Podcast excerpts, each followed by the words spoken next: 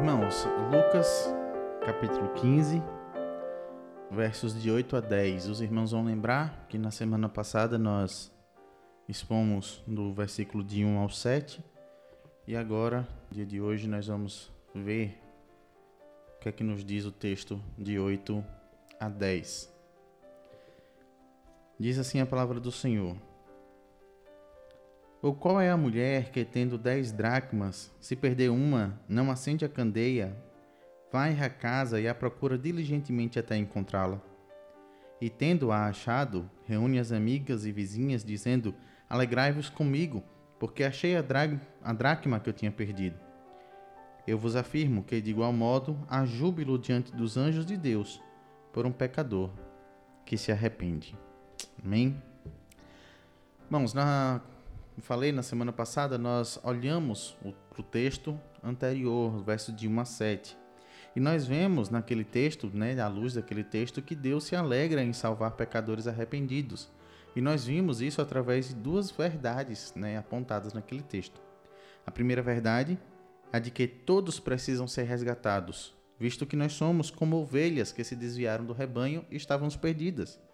Todos precisam de resgate.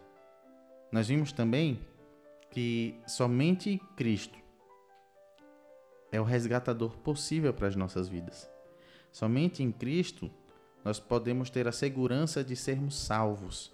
Não há outra coisa a se fazer, não há outro lugar em que nós possamos buscar a salvação, senão no Senhor Jesus Cristo. Hoje, à luz desse texto, nós vamos ver ah, como é estar de volta ao lugar certo. Como é a vida daqueles que estão de volta ao lugar certo. Eu quero que você grave esse tema na sua cabeça, porque nós vamos ver essa verdade em dois, em tá dois momentos. Então, o tema da nossa mensagem nessa noite é de volta ao lugar certo. Primeiramente, nós vamos ver o que é que acontece quando as coisas estão fora do lugar. O que é que acontece quando a, a, a vida está fora do lugar. É muito triste quando nós vemos pessoas né? Como no, contexto do nosso nossa passagem, os escribas e fariseus, né, que não entendem, que não não têm um entendimento do que é certo, não compartilham de fato daquilo que é certo, não compartilham do que é bom. É triste quando nós vemos amigos e irmãos que procuram, por exemplo, o descanso, o prazer, o conforto e a segurança em coisas que por si mesmas não conseguem dar. Acontece que nós vivemos dessa maneira. Nós vivemos buscando alegria, ou seja lá o que for que a gente acha que seja alegria, em coisas que são totalmente fúteis. Isso, meus irmãos, nada mais é do que o reflexo do nosso coração. É o reflexo do coração, de um coração, melhor dizendo, que está exatamente no lugar errado. Veja comigo o que acontece nessa parábola. Jesus começa a contar a história de que agora uma mulher perdeu suas dez, tinha dez dracmas e perdeu uma delas. As dracmas eram moedas de prata, o valor recebido por um dia inteiro de trabalho, e uma daquelas dez moedas havia se perdido. Talvez, pelo nosso tempo, pelo contexto que nós estamos, pelo mundo né, atual, ah, isso não pareça ser o bastante. Perder 10, uma dracma, perder uma moeda de prata, talvez não seja o suficiente para nós entendermos o tamanho da angústia, o tamanho do problema que isso seria. Mas talvez uma informação possa chamar a nossa atenção. Há muitos comentaristas que apontam que uma corrente com 10 dracmas era usada pelas jovens judias recém-casadas simbolizando a aliança com seu marido. As mulheres, né, as moças, quando se casavam, recebiam uma corrente com essas dez moedas de ouro. Algo semelhante aos anéis de ouro que nós usamos, né, a, a, as nossas alianças que nós usamos. Agora deixa eu lhe perguntar uma coisa. O que você faria se perdesse a sua aliança de casamento? O que você faria né? Como ficaria o seu coração se você, ao lavar os pratos ou alguma coisa do tipo, tirasse a aliança, colocasse em cima da pia, ou seja lá onde for, e essa aliança se perder? como ficaria o seu coração? Essa é a imagem da parábola. Uma mulher triste, uma mulher desesperada por achar, por, na verdade, por perder algo que era de imenso valor para ela. Se não um valor monetário, se não um valor financeiro, né? Mas com certeza um valor emocional. Aquilo era o símbolo da sua aliança. Aquilo era o símbolo do seu casamento, ou, ou a demonstração do fato de que ela agora estava casada. Mas o foco para nós aqui neste momento, nesse primeiro momento, pelo menos, não é a mulher, mas o que foi perdido. Veja agora a comparação com a história que nós vimos na semana passada, com a história anterior. A ovelha se perdeu porque lhe faltou um senso de direção. Afinal de contas, ela não sabia para onde ir. Aqui, a moeda encontra-se perdida não porque ela pulou da corrente. Ela não pode fazer isso. Mas porque alguém, por um descuido, por um erro, a colocou nessa situação. Ela está perdida, ela encontra-se perdida porque em algum momento alguém a colocou no estado de perdida.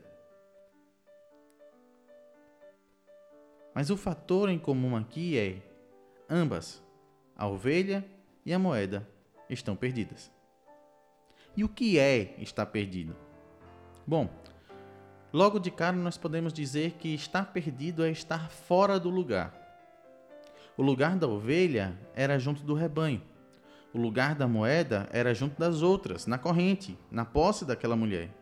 Mas ambas estão perdidas, ou seja, não estão onde deveriam estar. E por não estar onde deveriam estar, também estão impossibilitadas de servir. Veja, qual é o proveito de uma ovelha perdida? Qual é o ganho que um pastor pode ter por uma ovelha que está perdida? A gente viu na semana passada que na verdade ele não ganha, ele perde. Qual é o ganho, qual é o proveito de um pastor que um pastor pode ter por não ter ovelhas? Nenhum. Nenhum. E qual é o proveito de uma moeda perdida? Qual proveito alguém pode ter por algo que está perdido, por um, um, um dinheiro que está perdido? Você pode comprar algo com o dinheiro que não está na sua mão? Você pode contar como um real algo que você só tem nas suas mãos 75 centavos? Ou você pode contar como 100 reais quando lhe faltam 10? Certamente que não. E se na semana passada, meus irmãos, à luz da parábola da ovelha perdida, nós podemos aprender que nós estamos na mesma condição que ela, hoje nós aprendemos que nós estamos fora do lugar que nós deveríamos estar e que não temos condição de fazer o que deveríamos fazer. Veja, as coisas não nos satisfazem.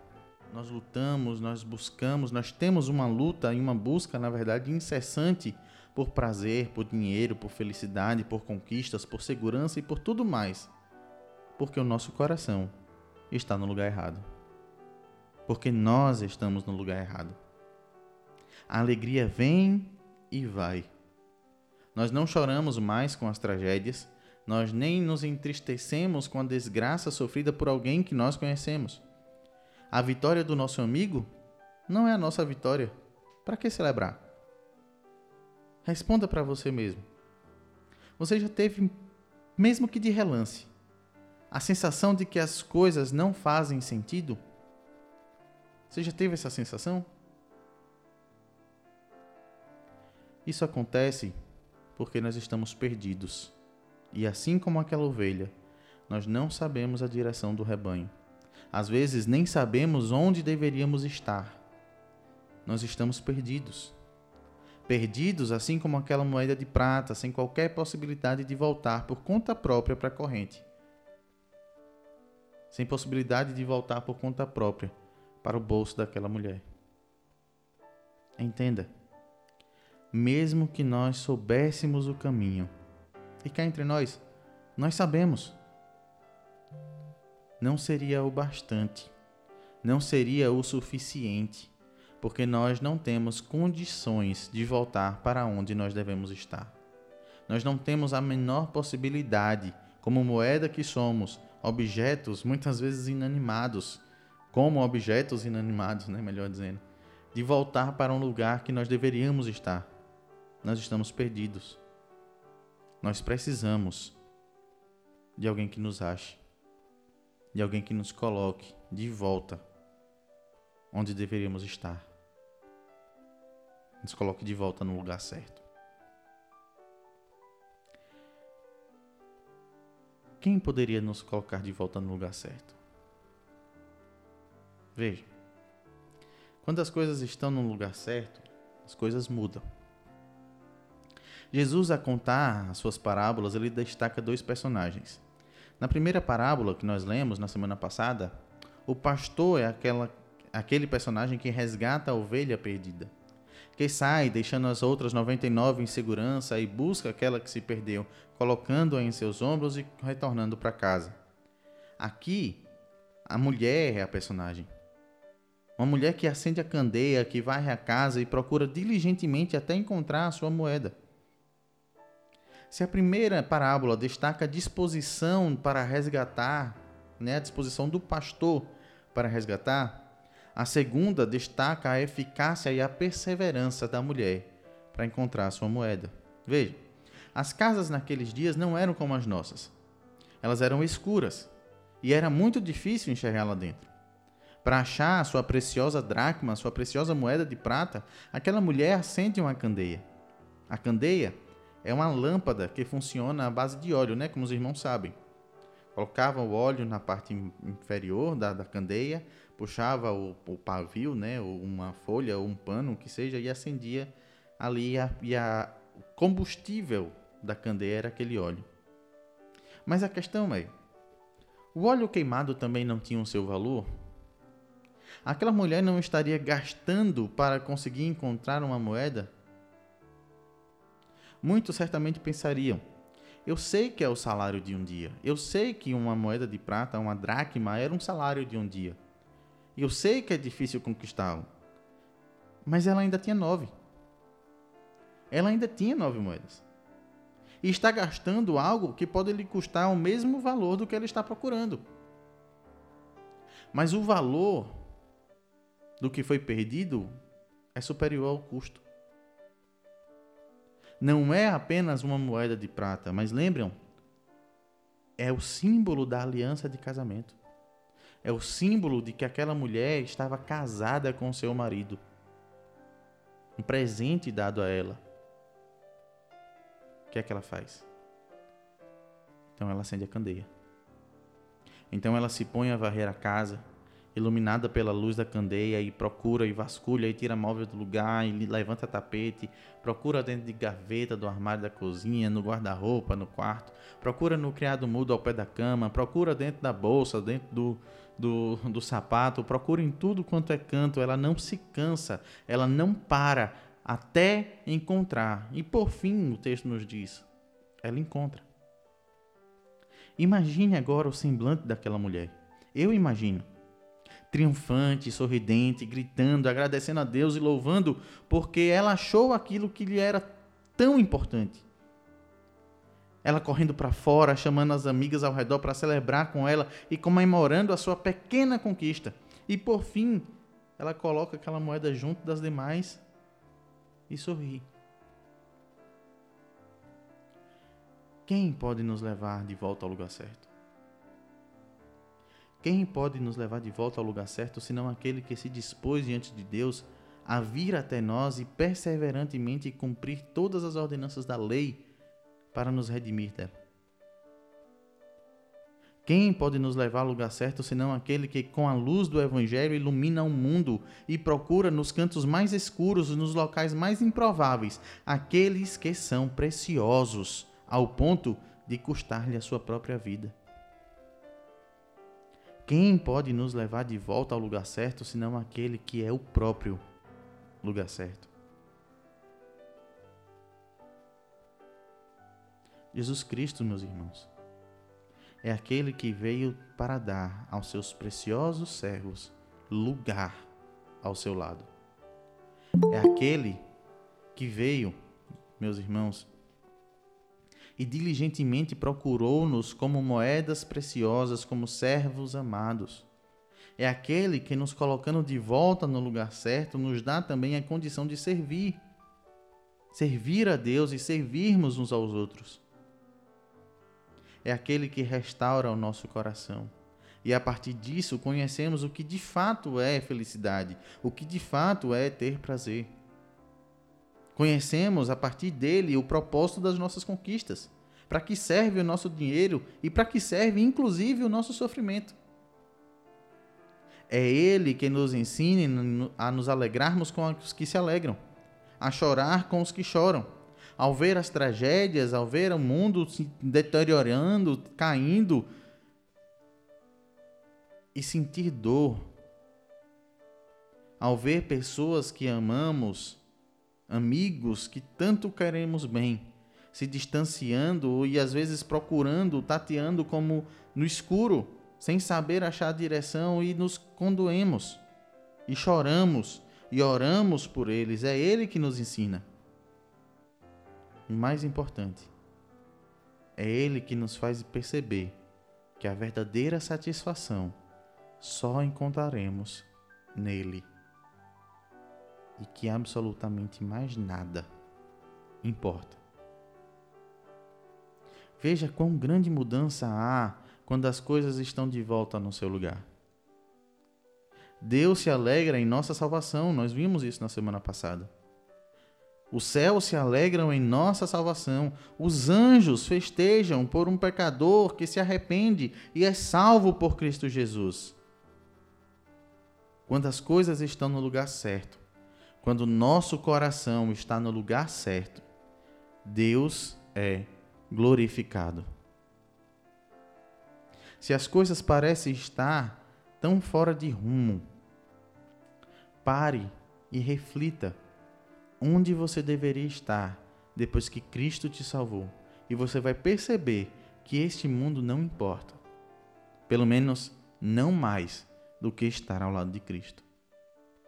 Você vai perceber que as coisas desse mundo servem para nos levar a Cristo. Que as coisas desse mundo não são a nossa vida que o que nós vemos, que o que nós ah, enxergamos, que o que nós ah, ah, fazemos nesse mundo são meios para a glorificação do Pai. Porque o nosso coração no lugar certo, nós entendemos que nós trabalhamos para a glória de Deus, que nós comemos para a glória de Deus, que nós andamos, nos vestimos, conversamos, criamos amizades, nos casamos para a glória de Deus. Que o livro que lemos é para a glória de Deus que o futebol que nós jogamos é para a glória de Deus. E que tudo deve ser feito para a glória de Deus, porque onde está o nosso coração, aí está o nosso tesouro. Se o nosso coração está em Deus, o nosso tesouro está em Deus, tudo mais, tudo mais é apenas aquilo que Deus nos proporcionou para glorificarmos da maneira correta. Se as coisas parecem estar fora de rumo, reflita onde você deveria estar depois que Cristo te salvou. E se você ainda não conheceu a Cristo, pare de buscar nos cantos escuros. Pare de buscar nos lugares longínquos da palavra, nos lugares onde a Deus não pode ser encontrado. Pare de tatear numa casa vazia, numa casa fechada procurando, né, na, na esperança de encontrar algo que vai preencher alguma coisa dentro de você, andando sem lanterna. Para de, se, de voltar-se para as outras coisas, porque nada vai preencher o vazio do seu coração. Ele é do tamanho de Deus. Esse vazio, essa sensação de que nada importa, essa sensação de que a vida não tem jeito, essa sensação de que não importa o que eu faça, eu nunca estou feliz, eu nunca estou alegre, eu nunca estou contente, essa sensação de que sempre está faltando alguma coisa. Esse vazio só pode ser preenchido por Cristo, pelo próprio Deus. Pare de procurar fora. Agostinho, bispo de Hipona, nas suas confissões ele diz algo parecido com isso tarde te amei, ó beleza tão antiga e tão nova. Habitavas dentro de mim e eu te procurava lá fora. Talvez o que você esteja procurando, meus irmãos, Talvez o que nós estamos procurando é uma, é uma felicidade mundana. É uma alegria e uma segurança mundana. Quando que nós devemos procurar o que está acima do sol. Aquele que veio acima do sol para nos resgatar, para nos encontrar, para diligentemente fazer o que fosse necessário para que nós pudéssemos estar no lugar certo. Quando tudo está de volta ao seu lugar, não importa de fato o que acontece, importa a glória de Deus, importa a glória de Cristo. Coloque o seu coração no lugar certo. Coloque a sua alegria, a sua felicidade, coloque a sua esperança no lugar certo. Não há outro, não há outro senão o Senhor Jesus Cristo. Que Ele nos abençoe, que Ele nos faça compreender e viver para a sua glória todos os dias, na esperança de que ele venha e ele virá.